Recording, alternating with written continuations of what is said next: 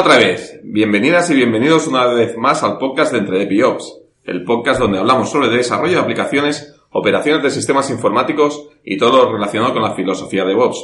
Hoy estamos Edu. Buenas. Javi. Muy buenas. Nach. Buenas noches. Yo que soy David. Y nos acompañan José Miguel. Hola. Y David, poblador. Buenas. Que son gente que nos hemos encontrado por aquí por la FOSDEM y los hemos acogido aquí con nosotros. Somos cormanetas de la caridad. Y bueno, y las ambulancias que oís de fondo. Notaréis que hoy el audio todo es diferente porque nos hemos juntado en persona para grabar. Así que si pasa cualquier cosa o hay cualquier ruido de fondo, pedimos disculpas. Pero ya sabéis, antes de empezar, dadnos me gusta en iVoox, una valoración de 5 estrellas en iTunes y darle al corazoncito en Spotify. Podéis encontrarnos en todos estos sitios si busquéis por Entredepiops Podcast. En nuestra web www.entredepiops.es, nuestra comunidad de Telegram, que ya hemos superado los 200, y en Twitter con arroba Entredepiops. Aprovechando que estamos en la fonte, nos hemos juntado, como he dicho antes, en persona, para, bueno, hacer una tertulia, debatir un poquito y ver qué sale. Antes de nada, a ver, ¿qué, os, qué tal el primer día de la FOSDEM? Vamos a dar paso a los nuevos. José Miguel. Bueno, es mi primera vez en la FOSDEM. Ah, el evento es un caos, pero es un caos bueno. Mucha gente. Ah, estuve en el track de Infra Management eh, casi todo el día. Tuve también ah, la oportunidad de entrevistarme con una chica, no sé si la vieron, eh, tiene 10 años, eh, británica. Programa en Clojure, en Python, utiliza Git bueno, estuvo muy interesante conocer distintos tipos de, de, personas y me recuerda mucho a lo que era la esencia de la comunidad open source hace, no sé, 15 años o alguna cosa así, así que súper bien. Qué interesante. Bueno, tenemos de fondo, justo cuando hemos empezado, vienen las ambulancias. Esto es que vienen a buscar a Edu, seguro. ¿Qué has hecho? La medicación, me la he dejado en casa. Vienen desde ahí, Barcelona. Bueno, David, ¿tú qué tal?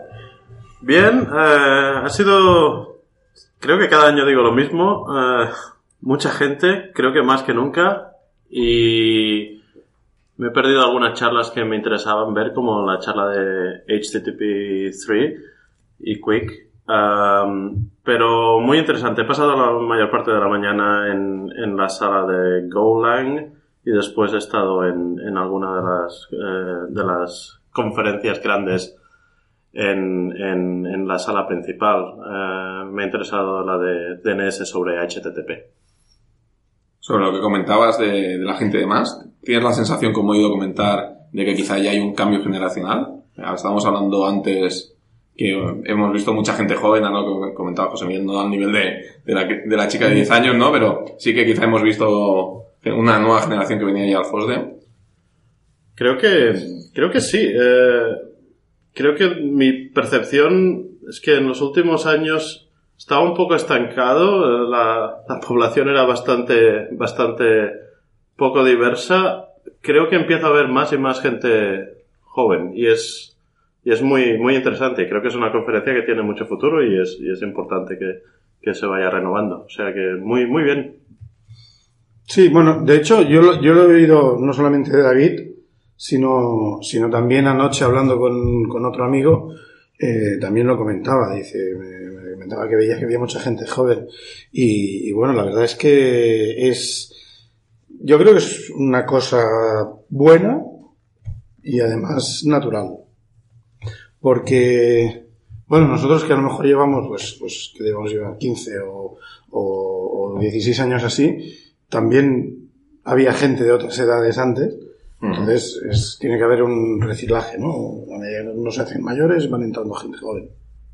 Aquí una de las cosas curiosas es cuando empiezas a venir tanta, que empiezas a venir a, ver, a, ves a gente que los ves cada año y de pronto lo ves que, que traen a los críos y es curioso porque empiezas a ver cómo realmente, bueno, nos estamos haciendo mayores y, y bueno, la nueva generación está, está llegando. Y ahora, Edu, que estás callado, ¿qué te pasa? ¿Estás pensando? Yo estoy, yo estoy triste porque creo que es mi decimoprimera FOSDEM y yo creo que ha perdido el encanto al menos de lo que yo disfrutaba las primeras sesiones, eh, primeras sesiones, primeras ediciones que vine, que era nada me sorprende. Yo siempre recordaba que, que había algún proyecto, ibas a alguna charla y te sorprendía algo. Yo llevo años que esa sensación ya no la tengo. No encuentro ningún proyecto, o quizá porque hay más infor- información y lo encuentras en Twitter, lo encuentras en GitHub o en cualquier medio.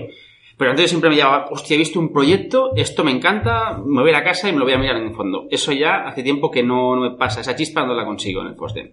Igualmente es una, es una conferencia que me encanta, me encanta venir, repito cada año con mis amigos, pero noto que, falta eso, no sé, que no, no hay nada revolucionario ya en el open source. Quizás está tan democratizado que a veces cuesta, es mi sensación, ¿eh? Pero esto depende de qué fuentes de información tengas, porque por un lado tú eres el chico de las estrellas en GitHub, tú estás al, siempre al día y yo, por ejemplo, que no estoy tan al día, pues sí que encuentro cosas que son muy interesantes. O sea, para mí ha habido sorpresas, como la del DNS sobre HTTP, que digo, esto debe ser alguna cosa nueva, que, esto se está inventando, y cuando he entrado en la charla y resultaba que desde la versión no sé qué de Firefox ya es real, digo, ostras, esto es novedad para mí, claro. Tú sí, tú ya lo debías conocer, pero para mí ha sido una novedad. Esto es un poco el, el, el factor que, no sé si lo he comentado alguna vez en- grabando o algo, pero con alguno de vosotros sí lo he comentado. Cuando uno empieza, ya sea en un lenguaje una tecnología, y hay un hay algo que no conocemos, evidentemente, las cosas que en esa tecnología son muy bien conocidas, nos sorprenden. Yo, yo recuerdo la primera vez que abrí- oí hablar en Python del, del Global Interpreter Lock. Fue como, ah, hostia, Python hace esto, qué raro, porque con tal como funciona y tal como lo usamos, cuando lo oyes una segunda vez, aprendes algo más sobre ese, sobre ese concepto, vas completando tu, tu conocimiento de, de ese detalle, de esa tecnología. Cuando lo oyes después de 30 veces, la mayor parte de las cosas que vas a oír ya no te van a sorprender. Y entonces es cuando puedes entrar en, la dinámica de decir, no me ha gustado esta charla, pero no es porque la charla sea mala, es el efecto observador, es un efecto observador. Es porque tú has cambiado y has evolucionado y has aprendido y aquello que te están contando ya no es, nada tan nuevo. Pero aún así, hay gente que está a tu lado, en esa misma charla, que es la primera vez que oyen hablar de aquello. Y vale la, que por eso creo que vale la pena siempre el, el tema de ir a las charlas. Por ejemplo, la, el track de inframanagement en la mañana, las primeras dos, tres sesiones me decepcionaron un poco, como lo que decías tú, Edu. Eh, no había nada nuevo desde el punto de vista técnico, no anuncios, demos, nada, nada así. Sin embargo, le saqué provecho porque lo que me di cuenta en las dos o tres primeras sesiones, aunque eran personas diferentes, de diferentes perfiles y experiencias, era que ah, todos estaban hablando básicamente de lo que tenemos en, en, infra, en config management hoy en día o en automation o lo que sea, no sirve para, los, para lo que tenemos que administrar hoy en día. Sea container, sea cloud, mm, no se adapta bien. Nos dicen que sí funciona, pero en realidad no. Y lo que necesitamos hacer es estas otras cosas. Luego no había contenido, pero para mí fue un takeaway de esas primeras sesiones. Las de la tarde estuvieron mejores y, bueno, sí hubo un poco de contenido técnico, pero lo que dicen me parece bastante rescatable, ¿no? Que el, las fuentes de información han cambiado mucho en estos 15 años. Mm, Desde el punto de vista open source, antes ibas a Slashdot, eh, o estabas en una mailing list donde alguien te reenviaba algo y o ibas a una conferencia y te enterabas así. Ahora te enteras primero por GitHub si estás en GitHub, te enteras por Twitter, casi nadie está en mailing lists hoy en día, casi nadie está en, IRC viendo quién, anun- quién, quién anuncia qué. Um, esas cosas también han cambiado, pero yo creo que más que, más que esas cosas que son un poco tácticas, que sí han cambiado, hay que reconocerlo, um, en general, no sé qué piensan ustedes, pero, pero pareciera que el open source ha cambiado o está cambiando. La pregunta es si está cambiando y para siempre va a ser así, o si son ciclos y que luego vamos a ver cómo se repiten cosas que han ocurrido en el pasado. ¿Qué piensan ustedes?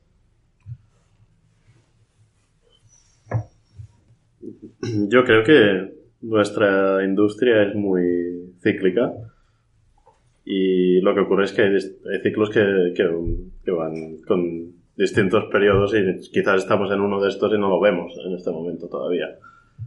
Ah, hay ciertas cosas de hay ciertas cosas del open source que que, que lo han convertido en una cosa totalmente diferente de lo que era Ah, la facilidad de contribuir las herramientas eh, cosas como GitHub han contribuido mucho pero sí parece que estamos en la punta del iceberg de un cambio hacia otra dirección no sé si va a ser la original o otra diferente. Bien. Javi. Pues yo de charlas que he visto, para, me ha sorprendido, bueno, es por culpa de que había bastante gente, pero me he perdido la primera que quería ver y era una de documentación. Me ha sorprendido que una de documentación estuviese llena, pero después he podido entrar, he visto unas cuantas de documentación y de- después me he ido a las de BSD, que son mi debilidad. Y a las charlas grandes que, que era la de DNS HTTP y la de Netflix, que no, no me la esperaba así, me, me esperaba algo más por parte de Netflix. ¿Cuál era la, de, la que te has encontrado llena de documentación? Ah, la de API, API Docs, de, que es, bueno, por lo que he podido ver del abstract, eh, entiendo que sea interesante porque era una especie de alternativa a Swagger o evolución de Swagger o no, ahora mismo no, no sé exactamente, pero bueno, me, me ha parecido bastante curioso. No, pero yo iba con Javi a esta, esta charla y la verdad es que ha sido bastante triste porque hemos llegado 20 minutos antes que iniciase la primera charla. Era la primera charla de la sala y hemos llegado 20 minutos antes. Y entonces hemos llegado a la puerta y hemos visto el cartel de lleno. Hemos dicho, no puede ser, hombre, esto es que lo han puesto ahí. Y le preguntamos al de fuera, oye, falta 20 minutos para empezar, ¿cómo va a estar una sala llena si aún no han empezado las, las, las, eh, las charlas de la sala? Y dice, sí, sí, está a reventar. Y nos hemos quedado con una cara de tontos impresionante.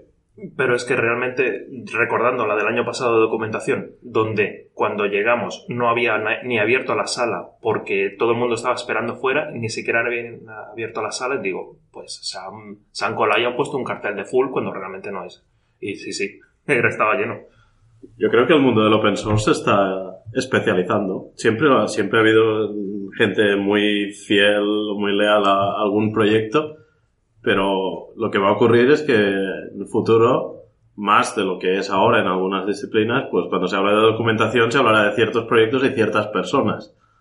Igual que cuando se habla de configuration management, ahora pues sí que hay una- unas voces más autorizadas, pues va a ocurrir con más segmentos. Yo creo que, que vamos a observar alguna especialización y, y también lo que ocurre es que el FOSDEM ya no, esta universidad ya no escala para albergar, para albergar el FOSDEM. Esto, esto de la especialización me ha hecho pensar en una cosa que seguramente es una chaladura. Pero igual que, por ejemplo, cuando, cuando, estamos en un, en un trabajo, ¿no? Y estamos, ah, tenemos una serie de, de fuegos que apagar. A medida que vas apagando los fuegos, si, si, si consigues ir con ser, o sea, convertir esa, esa dinámica reactiva en una dinámica proactiva, puedes ir trabajando en cosas que normalmente, si mantienes la dinámica reactiva, no puedes, no puedes llegar nunca a trabajar. Cosas que a lo mejor es ejemplo, documentar y cosas de este estilo. ¿No puede ser que esto esté pasando a una escala un poco más global? Es decir, que la gente realmente esté teniendo tiempo de ponerse a trabajar proactivamente en las cosas en las que nunca antes no nunca, ¿no? Pero no había tanto tiempo para dedicar a eso. Y entonces les empiezan a interesar temas distintos. Bueno, es cierto que desde hace mucho tiempo en los proyectos open source se, se trata de buscar una moneda corriente que no sea solo el código fuente. Siempre se ha tratado de atraer al documentador, al diseñador, a- e- etcétera, ¿no? Pero creo que lo que está ocurriendo es que se están como por primera vez alineando los incentivos para que la gente se especialice. Por ejemplo, antes en realidad mucha gente contribuía con open source porque era su trabajo y habían pocos que, digamos, bajo una figura de mecenazgo estuvieran pagados para hacer open source, pero existían. O los que quizás trabajaban en academia, o quizás los que lo hacían simplemente por, por, por pasión. Ah, pero si hoy en día vas a buscar trabajo y te piden X años de experiencia estás recién salido de la escuela, ah, pues bueno, una de tus, de tus posibilidades es tener una, un historial de haber contribuido y trabajado en proyectos open source. Te ayuda a hacer, hacer currículum. Se, se habla mucho de que GitHub no debería ser tu currículum y que eh, no es el sitio donde un hiring manager debería estar viendo si te contratan o no, y es cierto. Pero bueno, poniéndose un poco en la mente de la generación que no va a tener la experiencia laboral para cumplir con los puestos de, de entry level, ah, pues el open source tiene sentido. Y siguiendo esa lógica, para la gente que quiere hacer carrera, pues creo que el open source está por primera vez ofreciendo la posibilidad de hacerlo en un área especializada, en un área en la que te apasione. Y eso puede ser, y es de hecho, eh, bueno, escritura technical writing y la gente que, se, especializa en eso. Y hay mucho, movilidad laboral entre distintas empresas, eh, por ejemplo, de gente que hace de documentación. Una de las ah, fuentes de información que yo admiro es DigitalOcean. Ah, no lo uso, pero la documentación está muy bien. Ah, y ves la diferencia entre la documentación de DigitalOcean y la del Inode, por ejemplo, que está contribuida como que por los usuarios, etcétera, y está bien, pero no está tan pulida como la de DigitalOcean y detrás de eso pues hay gente que decidió especializarse en eso. Me ha llamado la atención lo que decías de que el repositorio de GitHub no debería tenerse en cuenta o no debería ser tu currículum. Has dicho, no debería ser tu currículum a la hora de contratarte. Yo precisamente, eh, ahora no, donde estoy no, pero antiguamente, sí que hacía selección de personal y una de las cosas que valoraba, por ejemplo, era que participara en proyectos de open source, incluso poder ir a revisar sus repos de código. Entonces, me gustaría que desarrollaras un poco, José Miguel, el, desde tu punto de vista, que, que tienes un punto de vista totalmente diferente al mío, el por qué no lo consideras, o, o si sabes por qué recursos humanos no lo considera una buena opción esto de, ir a revisar el repo de GitHub. Creo que, bueno, es lo que, eh, es una opinión que leí yo. Sí creo que GitHub es una fuente importante de información, pero creo que la, la reacción que, que vi en Twitter sobre todo fue esa no debería ser tu carta de presentación. Tienes otras cosas, tienes soft skills, tienes, estos son proyectos que he hecho que quizás no están en GitHub por cualquier razón, o yo colaboro, tengo un historial de colaborar, ese buen colaborador que no está en GitHub. Um, y de alguna manera tienes gente que manipula sus contribuciones en GitHub para hacer ver una cosa u otra, ¿no? Mm. Se habla, hay un track, de hecho, bueno, no era un track, pero sí hubo muchas sesiones en el track de Legal, me parece, donde se hablaba de métricas de open source. Y esto es una, bueno, esto es un tema que está en todos los eventos, se habla de métricas y, bueno, estás desde la discusión de toda la vida, de si son stars, si forks, si pull request y las cosas que GitHub te muestra en el producto, o si hay algo detrás de eso, por ejemplo, eh, tienes métricas de diversidad, de inclusión, de um, uso, de consumo, etcétera, etcétera. Ah, entonces pienso que yo te puedo dar un- una otra perspectiva. Yo he utilizado GitHub para temas de business development, para inversión en empresas. Tienes empresas que tienen un, son una org, una org en GitHub, tienen sus empleados y por la API puedes ver los empleados, puedes ver en qué proyectos están involucrados, el lenguaje en el que están eh, involucrados y puedes ver dos compañías, por ejemplo, y ver, bueno, aquí estos son fuertes en Python y en Kubernetes y estos son fuer- fuertes en Ruby y en Bash y eso te ayuda mucho a hacer decisiones de inversión. Es decir, la, la data de GitHub tiene que seguir siendo abierta, tiene que seguir estando ahí disponible para hacer, para tomar decisiones de todo tipo, pero cuando se trata de individuos, pues no es, no es lo único que, que traen a la mesa, ¿no? Solo un pequeño disclaimer que veo muchas manos levantadas. Este podcast no está patrocinado por GitHub, ¿vale? Si quiere patrocinarlo, info arroba entrepiops.es, ¿eh? A pesar de tu camiseta. A pesar de mi camiseta. hay, hay, hay una cosa que me, me, me pica la curiosidad. En esta charla, estas métricas que comentaban, diversidad entendemos, por ejemplo, de, de tipos de gente que contribuye, ¿no?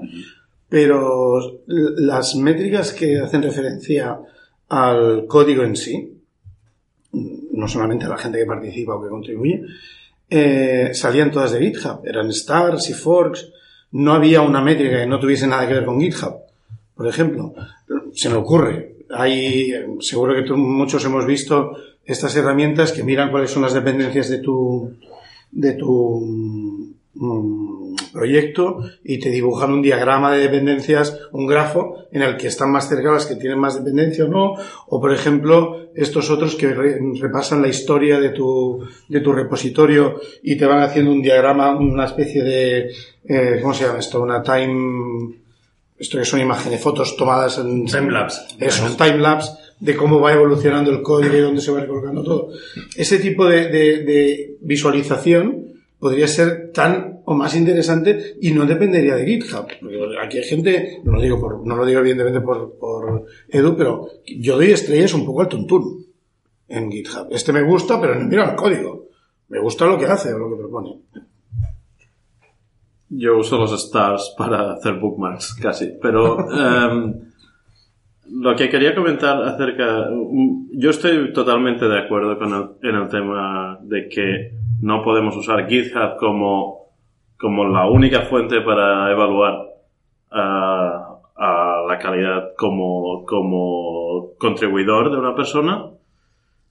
Eh, pero también también es muy importante que las plataformas como GitHub y otras empiecen a abrirse más para poder, para poder empezar a medir otras cosas mejor. Por ejemplo, eh, estamos de acuerdo que tu código es, no, es, no es la única man- manera de saber cómo de buen colaborador eres en un proyecto. Estaría muy bien poder empezar a medir la calidad de tus code reviews, estaría muy bien poder medir la, la calidad de tus comentarios en, en o de tus actualizaciones de wikis, de documentación, de todas estas cosas. Eso contribuiría a crear una, una imagen mucho más realista de cómo una persona trabaja y colabora con otros. Yo siguiendo un poco, yo creo que GitHub es una buena herramienta, como decimos, para ver pues, qué va creando una persona, qué hace, qué no hace o qué deja de hacer. Pero nos estamos enfocando, bueno, más o menos en este momento hemos enfocado mucha conversación en los skills técnicos, en los hard skills. Pero hay una cosa que me he dado cuenta con los años, que los buenos técnicos pecan de tener pocas habilidades, o muchos, pocas, pocas habilidades emocionales, empatía, soft skills. Entonces, eh, este tipo de formas también te permite ver cómo se relaciona esa persona con otras personas y cómo, fo- cómo, cómo fácil es de trabajar con esa persona. Se puede ver por los comentarios. De los comentarios puedes ver cómo es una persona más o menos y cómo, cómo interactúa. Y muchas veces es difícil trabajar con gente, es muy buena técnicamente, pero si tú no puedes llegar a un acuerdo con una persona en cómo quieres hacer las cosas, eso es un problema para una empresa también. O sea, que haya peleas de egos en equipos, porque yo las he vivido, es un problema. Entonces, tener esta información también te puede permitir ver que una persona, oye, tú eres muy buena, pero es que no vas a encajar en mi equipo. Porque es, eh, un equipo más democrático, se intenta ser más con- eh, buscar más consenso, pero quizás una persona que busca mucho, que a lo mejor es, es una persona es buena y tiene razón, pero quizá debería ser capaz de escuchar al resto de personas porque no siempre la decisión técnica es la más correcta. Quizá hay que tener otros factores en cuenta como temas más de producto, más de usuario, o que muchos técnicos no saben llegar porque están muy metidos en el código. Para responderle a Ignasi, dando un poco más de, de detalles en las eh, métricas un poco raras, las que no, las que no muestra GitHub el producto, pero que quizás sí Git, el sistema detrás de GitHub lo- la- las puede ayudar a calcular. Eh, dentro de la, del To-Do Group, que es un grupo de gente que se encarga de, de pensar en, en estos temas de programas open source dentro de compañías, hay un grupo de trabajo que se llama Chaos. Y ellos hacen, se encargan de métricas. Y en, en su repo en GitHub tienen algunas propuestas. Por ejemplo, eh, contribuciones de código aceptadas, porcentaje de nuevo código aceptado versus el código total en el tiempo. Ah, longevidad de la comunidad, que tanto tiempo, tiempo desde que la- el repo fue registrado. Ah, de licencias, todas las licencias que se usan en un proyecto. Ah, la disponibilidad de productos add-on, el número de, de blog posts, el tiempo promedio de la respuesta de un mantenedor a, una, a un pull request, el tiempo promedio de respuesta a un issue, el tiempo en promedio de todos los issues abiertos, cosas por el estilo. Y estoy hablando de 50 métricas, ¿no? Bajo un poquito más y consigo la tasa de aceptación de los commits, dependiendo, por ejemplo, de género, etnicidad u otra característica de diversidad. Ah, temas como ah, eh, la actividad de los contribuidores o eh, la bueno, demográfica, ya lo conversamos. Eh, cuando Ignacio hablaba de eh, sistemas que pueden ayudarte a no solamente tener las métricas, sino entender las dependencias de un proyecto, etcétera. Y creo que hay algo, otra cosa interesante que el mundo de open source está viendo recientemente, que no era una realidad hace 10, 15 años. Y es lo que, eh, bueno, el tema de compliance, ¿no? De regulaciones, cumplimiento, etcétera. ¿Qué está pasando? Cada vez más industrias que no son de tecnología usan open source. Um, hoy en día ya no, ya no es nada más gobierno, academia y empresas de tecnología, pero en, en banca, en retail, en todos lados hay open source. Y esas, esas industrias están reguladas. Tienen un regulador que es el gobierno o se autorregulan o lo que sea. Y eh, cada vez necesitan más herramientas para poder entender qué es ese código open source que están usando. Y aquí estoy hablando de cualquier cosa, desde que si pones eh, open source en el sistema de multimedia de un auto, estás sujeto a las mismas regulaciones de tu, de tu emisión de combustible. Y tienes a alguien que te va a estar pidiendo ahí cuáles son las versiones de las librerías que utilizaste en el sistema que tienes de- eh, instalado ahí en el, software del auto. Y la realidad es que en proyectos medianos a grandes, ah, y ni hablar de los muy grandes, esa respuesta es mu- muy difícil de dar. Ah, entonces hay una industria que está surgiendo de compliance open source, que en, bueno, en, quizás en Estados Unidos y Gran Bretaña, Australia, Corea, tiene más enfoque en el tema de cómo hacemos para defendernos de una demanda. Y, y, y bueno, lo- el comprador de ese tipo de herramientas suele ser el abogado, eh, eh, pero en otras partes del mundo es, es más dentro del área de cómo hago para dar respuesta a la pregunta. Si dentro del auto vienen 2.000 tornillos de este tipo y vienen 5 unidades de LIB SSL versión tal. Y eso también te permite parcharlo después si hay algún patch de seguridad o, bueno, dar respuesta a cualquier otra cosa que viene.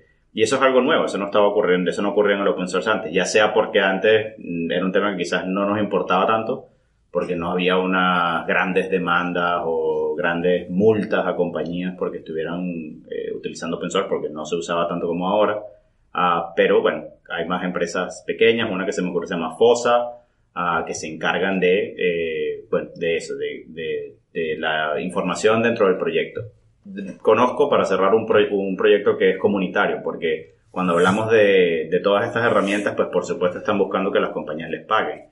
Pero ah, hay un proyecto que se llama Clearly Defined, o claramente definido, que ah, es básicamente una fuente de datos abierta, ah, consultable por máquina, a través de máquina con unas APIs, para, tú le dices el nombre de tu componente, mi componente se llama libSSL, por ejemplo, y él te dice la información de la licencia, toda la metadata, las versiones, si tiene algún CVE que esté activo, cuál es el código del CVE. Ah, entonces sí hay algunas opciones 100% abiertas y creo que esa es la dirección para lo que estás diciendo. Tiene que haber una solución que sea 100% abierta para eso. Hay, bueno, el tema que, que he mencionado antes, Edu, sobre las soft skills de, los ingenieros. Yo, a mí me consta, por ejemplo, que hay, no, ahora no recuerdo quién me lo contó, pero que, estaban contratando a gente, ingenieros, y que una cosa que valoraban mucho era su participación en, en comunidades, en grupos de aprendizaje de ingeniería. Hay, por ejemplo, ahora, se me, ahora me viene a la cabeza eh, un- una organización británica, creo que es, originalmente, se llama Codebar, o si no, en grupos de, de eh, eh, pues como Woman Who Code, o, o pues Py Ladies, Ruby Girls, etcétera. Eh, y su participación también en, en eventos sociales o conferencias, o sea, que son tecnológicos, pero que son también de networking, que son de, de tal. Entiendo, yo siempre había entendido que este interés de una empresa por, por ese, ese perfil o esa faceta del, del- de un empleado sería por, por tener enlaces de networking, ¿no? De contactos con otras partes de la sociedad. Pero en el caso de un ingeniero, como estaba, me- me- me lo he pensado un poco también cuando lo has dicho tú, eh, seguramente es porque una persona que es capaz de, de participar en una charla, en una conferencia, hablar con gente, conocer a gente y tal, pues también está desarrollando una serie de, de, de soft skills que son importantes para dentro del equipo. la más y más proyectos son intratables por parte de una sola persona o de muy pocas personas. Lo que está ocurriendo es que la colaboración y, ser capaz de, de entender distintas perspectivas cuando se trabaja hoy en día en proyectos se valora mucho. Y las empresas en su interés tendrían que abrir la mente eh, a, a otras perspectivas, a un, a un, a una contratación más focalizada en el potencial y en las calidades culturales de las personas. eh, y este es uno de los problemas que hemos sufrido en nuestra industria durante, durante mucho tiempo. Hay empresas que lo han empezado a entender bien esto, saben que los proyectos van a requerir muchas perspectivas diferentes porque así van a salir mejor o porque así vas a aumentar la probabilidad de, de éxito y, y esta es, bueno, la iniciativa que, han- que han encontrado muchas de ellas, pero, pero es, es, es importante y creo que es una responsabilidad grande que tenemos en nuestra industria eh, hacerla un espacio donde todo el mundo pueda tener un espacio. ¿Cuánta gente creen ustedes que hay en FOSDEM y de esa cuál creen que es el porcentaje de gente que son estudiantes, por ejemplo? Y, y creen que eso ha cambiado en los últimos 10 años, ese, ese mix. Yo creo, por ejemplo, puedo, decir una cosa. No, o sea, no puedo decir el porcentaje porque evidentemente no tengo datos. Pero el, lo que sí que puedo decir es, cuando nosotros empezamos a, ir a la FOSDEM, tengo la sensación de que había más estudiantes o más ingenieros que estaban eh, por aprender que por que ya sabidos, por decirlo así. Había gente, evidentemente había gente que sabía mucho, pero la, tengo la sensación de que la cantidad de gente que sabía mucho era mucho menor y la diferencia de edad, por introducir el, tema que estamos hablando antes, eh, era también mucho mayor. Entonces, la gente que a lo mejor pues teníamos veintimuchos, treinta y pocos, que todavía estábamos entrando en, en o que estábamos metidos en temas de open source, pero el, el open source era algo todavía muy nuevo. Eh, estábamos como descubriendo, abriendo muchas cajas, ¿no? Descubriendo muchas cosas nuevas. A medida que, que- que pasó el tiempo, eh, tengo la sensación, hablando de la FOSDEM, que el volumen de gente tan joven, de gente, de estudiantes de- o de gente más inexperta, por decirlo así, fue bajando y la gente parecía, tengo, la ten- tengo el recuerdo, la sensación de que parecía que todo el mundo tenía muy claro a dónde iba. Y ahora, eh, no este año, pero, pero cada vez más, tengo la sensación de que vuelven a haber gente joven, gente que está acabando su, su parte, su vida académica, por decirlo así, y que está empezando su vida profesional, que necesitan desarrollar y conocer cómo se está moviendo esta industria y, por dónde está tirando. Y no solo la industria, sino también las comunidades. Esto, yo creo, yo creo que va creciendo otra vez. Quizás es un ciclo. Yo creo que la- no tengo las cifras, no tengo ni idea cómo debe ser.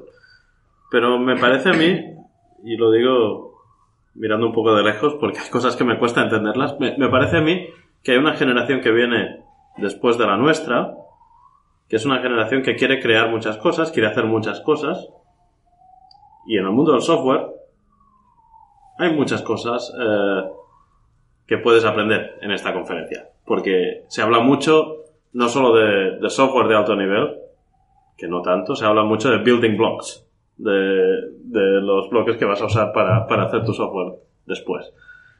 Yo creo que este es uno de los intereses de la audiencia. Yo creo que hay un tema generacional que seguramente puede ser que haya más estudiantes, pero yo creo que lo que hay es más gente que quiere hacer algo, quiere crear cosas. Y es, Sí. un, es un buen sitio para, para ver. Bueno, ideas. yo por eso me decía estudiantes, ingenieros jóvenes que están empezando su vida profesional, etcétera. También, claro, el open source, eh, quizá ya entrando un poco más en filosofía, el free software, que tampoco vamos a discutir aquí nada de la las diferencias, eh, la gente que nos gustaba este mundillo era, vocación, era filosofía, era...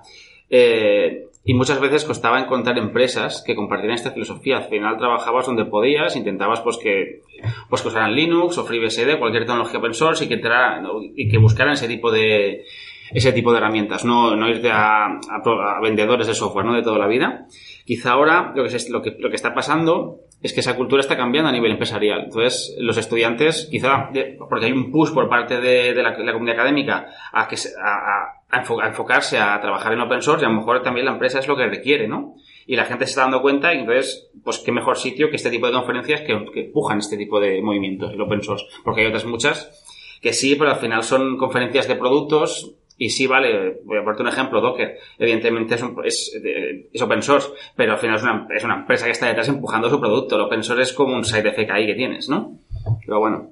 Bueno, yo aquí comentar que sí que he visto algunas charlas donde claramente que vienen a hablar de algo, una solución, pero también he visto que aprovechan para hacer promoción de la empresa. ¿eh? O sea, eso hace años quizá no lo vi tanto al principio y ahora se está viendo cada vez más. ¿eh?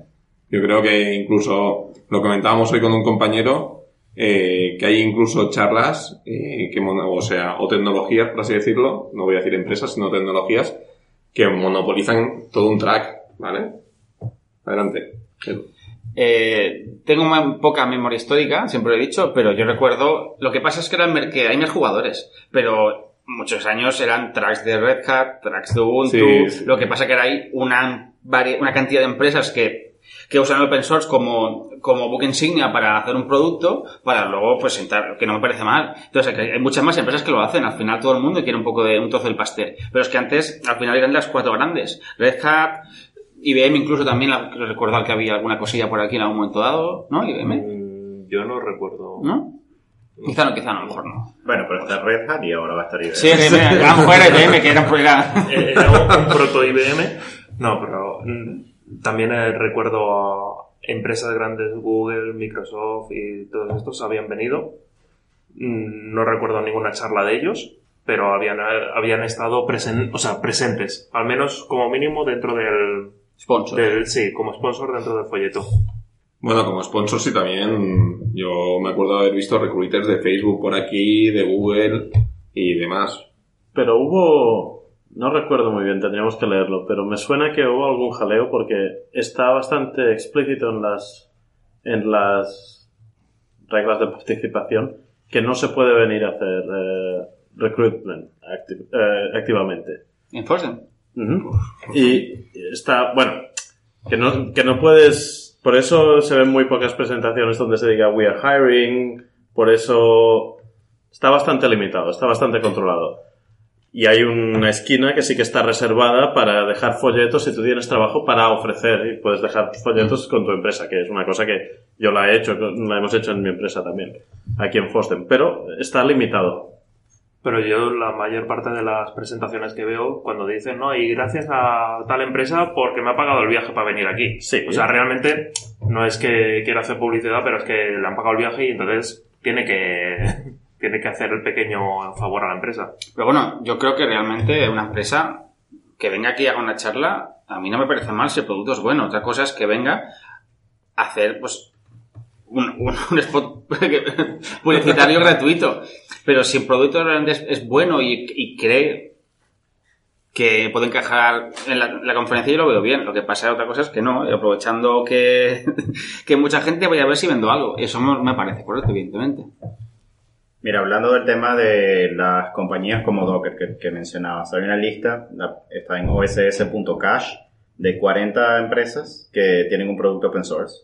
Ah, las únicas que hay antes del 2000 son Red Hat, SUSE, MySQL y Mirantis. Todas las demás están luego del 2000. Am, y luego tienes la cantidad de dinero de, de inversionistas que han capturado. Por ejemplo, Cloudera, 1.1 millones de dólares. ah, no sé, tienes MuleSoft, 250 millones. Pivotal, 1.7 billones. Y tienes, bueno, las, las pequeñas también, ¿no? Eh, aparece Mozilla, 3 millones de dólares. Aparece SourceFire, 40 millones de dólares. Y luego otro artículo que habla de las salidas a bolsa desde el 2011. Ah, bueno, Red Hat ya estaba en la bolsa, pero luego tienes a Cloudera, que salió, ah, que salió a bolsa, Hortonworks, y se unieron. MongoDB, MuleSoft, Pivotal, Talent y Elastic, que está pendiente o estaba, o estaba pendiente. Eso pues es- no, no tiene precedentes en realidad, creo, dentro del, mundo open source y ah, yo siempre hago la pregunta, las tecnologías más eh, populares que la gente en los últimos años ha- se ha enfocado en desarrollarse y que están, bueno, los apasiona, en realidad tienen una, una startup por detrás que era algo que no, que no se veía anteriormente. Dicho eso, ah, una, una diferencia interesante del día de hoy ah, en Fosden para mí fue que preguntándole a la gente que estaba alrededor mío, ah, muchos trabajaban en consultoría, empresas de servicios y este tipo de cosas. ¿no? Esto es interesante porque ese era básicamente la gente con la que yo me encontraba hace 15 años en eventos open source, luego vinieron estas startups. Además yo vivo en Estados Unidos y los eventos en América pues son muy distintos a, a FOSDEM definitivamente. Y la gente que va, pues eso, trabaja para estas compañías o trabaja para partners de estas compañías. Entonces es bastante ah, homogéneo, por decirlo de, alguna manera, mientras que aquí ve- vi bastante eh, diversidad de, de todo el continente de gente que trabaja en, en servicios. Claro, es que realmente eh, cuando alguien empezaba a hacer un proyecto en su casa, en su garaje, eh, al final tú puedes tener una buena idea y esa idea puede, puede llegar muy lejos, pero si una empresa quiere enfocarse en algo, al final tiene mucha gente que es que esté dedicada a ver qué es lo que necesita el mercado o dónde puedo mejorar. Entonces, es normal que ese tipo de este tipo de proyectos avancen muy rápido y lleguen muy lejos, porque tienes gente que está haciendo trabajo que no es solo programar o trabajar técnicamente, sino analizar el mercado y ver qué se necesita. Entonces, claro, entiendo que es totalmente normal que este tipo de empresas triunfe y tú quieras formarte en ese tipo de herramientas, porque al final eh, eh, son las que cubren necesidades que, que o que habían o que no estaban bien o, o que no existían y ahora existen o que antes no estaban bien cubiertas y ahora están mejor cubiertas o cubiertas totalmente. Bueno, otra ah, cosa que veo que, que es diferente, no solamente es donde la gente consigue la información o el tipo de persona que, ah, que va a los eventos, sino que, ah, bueno, también está el tema cloud, ¿no? Se habla mucho del cloud, del rol del cloud. Ah, vi algunas demos hoy donde se hablaba de conceptos como federación de clusters Kubernetes en distintos proveedores del cloud. Se habla de multicloud como herramienta para romper el, vendor lock-in, que siempre ha sido algo muy presente, digamos, en toda la gente que ve productos open source. Pero al mismo tiempo, pues hubo este gran debate a finales del año sobre, bueno, lo- el cloud puede ayudar a que un proyecto open source consiga muchos usuarios y atraer muchísima atención al respecto. Ah, y al mismo tiempo, la, bueno, la, la compañía que sea que esté detrás de ese proyecto puede ver su modelo de negocios afectado por, ah, por, el, por el proveedor de cloud, porque no tienen la escala y, y los skills que tienen los proveedores de cloud. Um, hay un- una, una cosa que se dice quizás de forma jocosa y es no existe el modelo de negocios open source. Lo que existen modelos de negocio que funcionan para open source, para software propietario, para bueno, para cualquier tipo de software y cuando los intentas aplicar al open source, pues funcionan hasta que ya no funcionan. Y es lo que pasa con muchas de estas bases de datos o productos de ah, bueno, de eso, de messaging, de que, están teniendo problemas con el modelo de negocio que originalmente tenían planteado, ¿no? ¿Qué piensan ustedes sobre modelo de negocio open source? ¿Existe o no existe? ¿Mito? ¿Realidad? Yo, por ejemplo, es una cosa que he discutido muchas veces con compañeros en el trabajo. Nosotros usamos eh, Amazon como proveedor de cloud. Y quizá esto quizá está cambiando, quizá no, pero Amazon siempre me ha parecido que ah, se ha aprovechado mucho de, la comunidad open source, pero prácticamente no ha devuelto nada. Un ejemplo claro sería el motor Aurora, todo lo que ha hecho sobre las bases de datos. Eh, prácticamente no ha devuelto nada a la comunidad. En cambio, otros proveedores, Google, el cual no utilizo, pero por ejemplo, creo que al menos no estoy defendiendo a Google, no es una posición ah, blanco-negro, pero creo que ha hecho mucho más y no es el líder del mercado, porque el líder indiscutible es Amazon. Mm, el otro día, ayer concretamente, hablábamos un poco de esto. Si, si miramos un poco cómo, cómo empieza la computación, la computación empieza, o sea, empezamos teniendo una gente que construye unas máquinas que, sirven para ejecutar unos cálculos. Máquinas mecánicas, con, con mucho, con, que medían su potencia por la cantidad de kilómetros de cable que tenían, ¿no?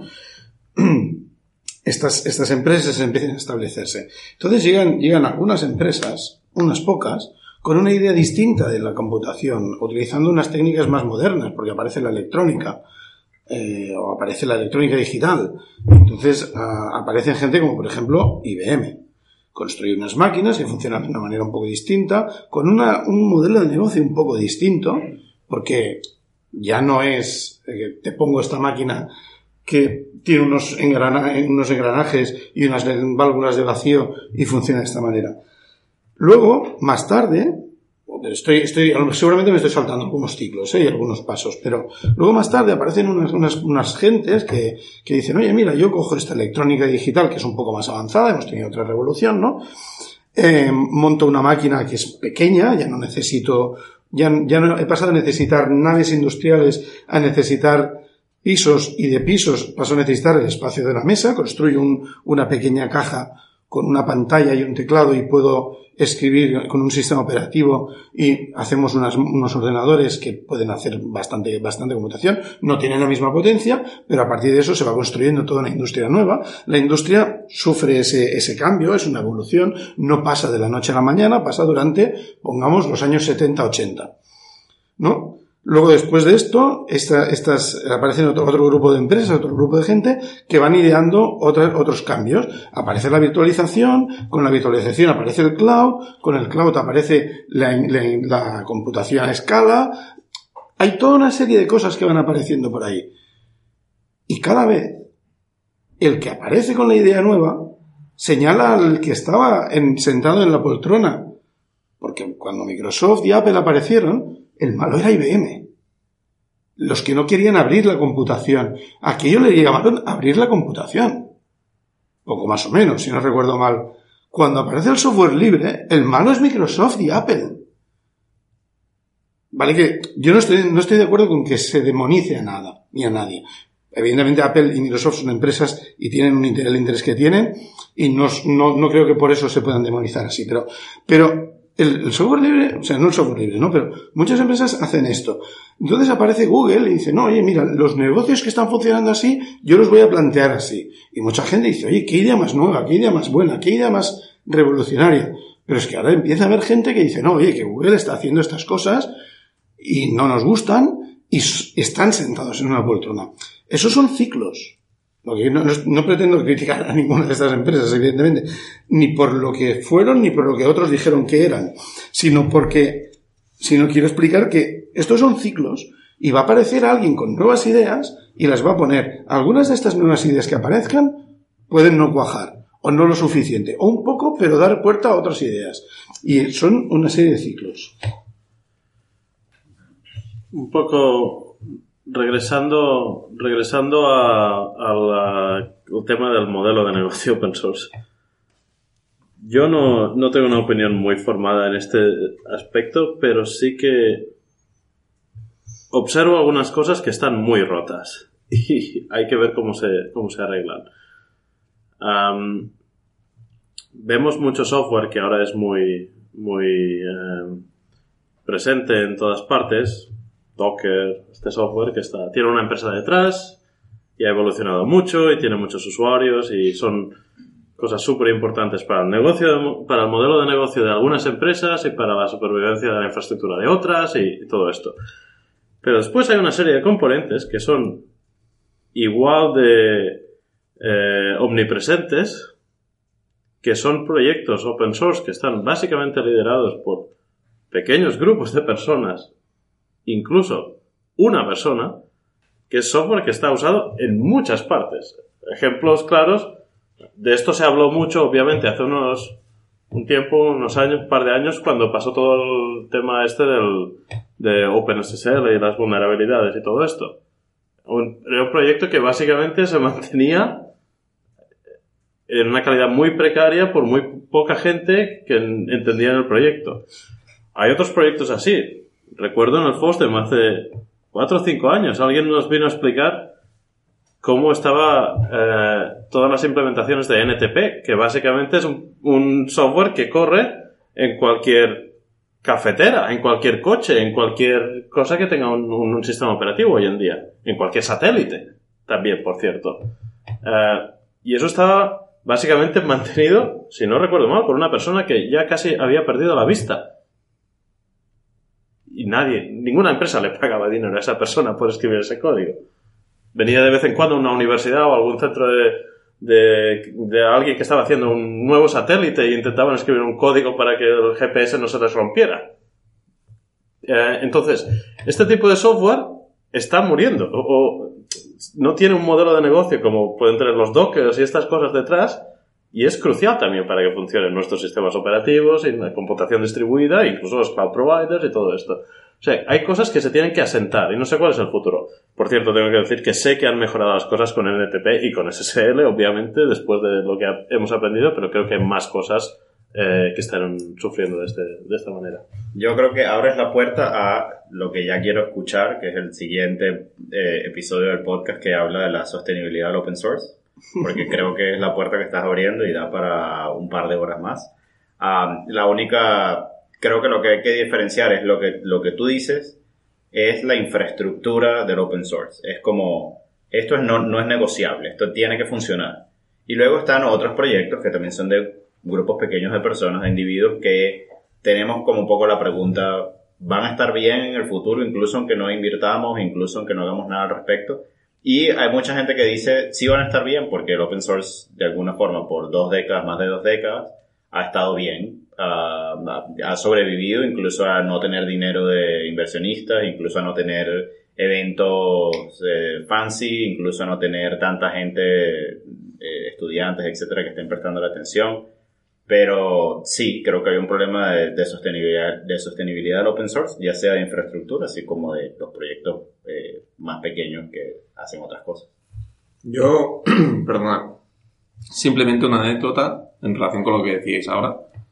Eh, yo me encontré en el caso de una compañía eh, que estaba utilizando un software, bueno, un software open source Y bueno, dijeron, oye, mm, vamos a utilizar este software, va a ser, digamos, eh, la base de, nuestro, de nuestra tecnología, de nuestra estrategia tecnológica, ya que no vamos a pagar nada, ¿vale? Estoy hablando de una gran compañía, ya que no vamos a pagar nada, eh, que menos que hacerle una donación a la gente que lleva el software, para, ya incluso por, por interés propio, ¿no? Para asegurarnos que esto va a tener continuidad y que nosotros, pues, vamos a estar, tranquilos, todos contentos. Además, es empresa acostumbrada a pagar licencias, bueno. Eh, ¿Cuál fue el problema que se encontraron? Que cuando fueron a pedir autorización para poder hacer una donación, le dijeron que no, que no se podía hacer donaciones. Desde el departamento de administración y demás dijeron, es que no tenemos contemplado cómo se puede hacer este pago. ¿Vale? Mm, O sea, ya, eso es una anécdota, ¿no? Que va incluso más allá de algo que parece tan sencillo de por qué las empresas no pueden aportar, no pueden pagar. No, no, es que a veces, es que ya ni aunque quieran, ¿vale? No, no lo tienen ni contemplado. O sea, ya hay que hacer, un ese cambio tiene que ser tan profundo, tiene que llegar a tantos niveles de la compañía, ¿vale? Que ya no es simplemente que el departamento ahí diga, no, vamos a pagar, no, es que tú intentas pagar algo y no te dejan, ¿vale? No hay manera de contemplar esto dentro de los registros de la compañía. Una cosa más también para, para pensar en el, en, el, próximo episodio donde habl- habléis del, del modelo de negocio del software libre. Eh, una anécdota que he escuchado hoy en, en- tomando un café en, en, en el Fostel.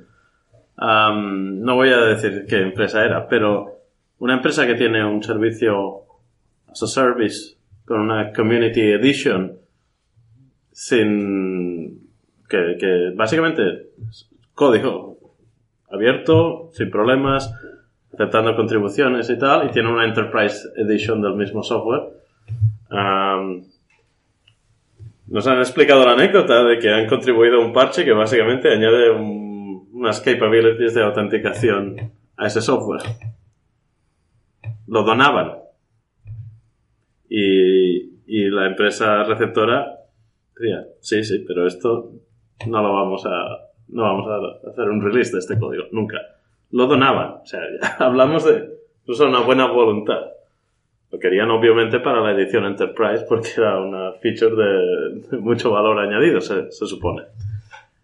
Entonces, es interesante, hay que, hay que observar la industria porque hay unas cuantas respuestas aquí, cómo se combinan los, las necesidades de, para comer, para muchos desarrolladores, la necesidad de tener una, una, cierta seguridad para poder crear en libertad, todas estas cosas eh, son cosas que nuestra industria tiene que empezar a responder algún día. Pues bueno, si os parece esto, lo hablaremos en el siguiente episodio, ¿vale? Os invitamos a venir, ¿vale? José Miguel, David. Pero bueno, vamos a cerrar ya, que ya llevamos 52 minutillos y ya se nos está alargando. Ya sabéis, si os gusta nuestro trabajo, corred la voz, valorad con 5 estrellas en iTunes, me gusta en iVoox y corazoncito en Spotify. Nos podéis buscar en todos estos sitios por EntredePiops, en nuestra web www.entredepiops.es, en nuestra cuenta Telegram y en Twitter con arroba entredepiops. Y sobre todo, dadnos feedback. Acordar, acordaros que si os gusta lo que hacemos, nos podéis echar un cable, bien por nuestra cuenta de Patreon o bien con el link de afiliados de Amazon, que esto lo que hace es una pequeña cantidad de la compra sin que se vea reflejada, nos va para nosotros. Pues nada, ha llegado el momento de despedirnos. Edu, Nos vemos. Nach, Mm, Código libre. Javi, Hasta luego desde Bruselas. José Miguel, Gracias por invitarme. David Gracias por la invitación. y quien nos habla, también David. Hasta luego. Through the centuries, the endless string of memories. Through the progress and the waste.